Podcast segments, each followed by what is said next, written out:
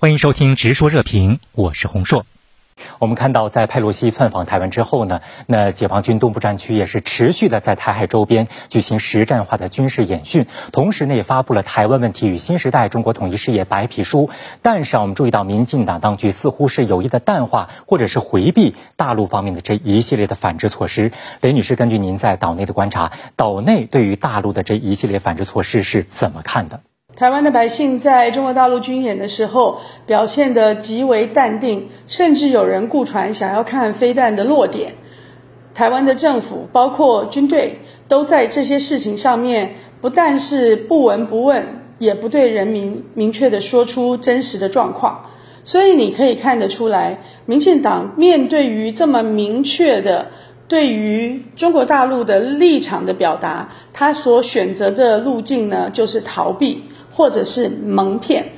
好，信强先生，我们注意到啊，有一些网友，包括岛内的网友，他们从这解放军这一系列的这个军事演训当中，读出了武统的一些信号。您怎么来看？事实上，中国大陆采取这些措施，也向台独势力以及向国际上的这些反华、试图打台湾牌的这些这个反华政客。呃，释放出了一个明确的信号，那也就是说，中国大陆对于台湾问题，我们是绝不放弃使用武力作为最后的解决手段的。那么，期望这些台独势力也好，或者是这些反华政客，未来能够有所收敛。但是，也并不意味着我们会在大陆会贸然的采用以武力统方式来统一台湾。这点，我觉得，呃，台湾同胞应该认识到中国大陆坚持和平统一的这种坚定的决心和意志。好，雷女士，最近在岛内，大家对这个“武统”这样一个说法的提及率高吗？声量大吗？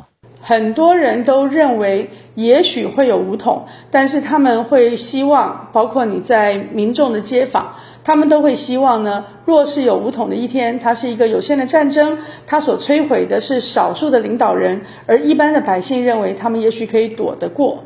但是战争是非常残酷的，更何况。如果美日真正积极的介入，无论是他用海量的武器来支撑台湾做都市游击战、城市巷战，或者是他真正用他自己的大型的武器、视距外的远距武器来参与反封锁的工作，都会使得台湾进入更长期、更悲悲惨的。呃，血流成河、断垣残壁的状况，这些是民进党的政府至今没有对人民说清楚、讲明白的一部分。另外，还有分析认为，大陆限制两岸经贸往来的措施公布呢，说明大陆已经从惠台政策向穷台方向转变。于先生，事实果真如此吗？大陆不会，我觉得不会实行穷台政策，哎，因为岛内的人民也是，哎。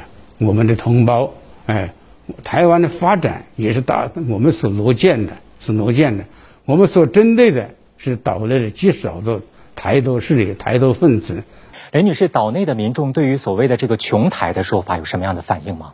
譬如说，现在呃，除了一开头的农渔产品以外，所有的呃电子产品，目前的是租税优惠的这些情况会不会改变？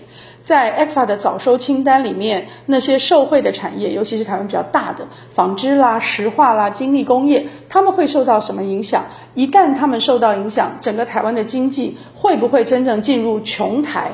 这些呢，到目前为止都还是未来可能发展演进。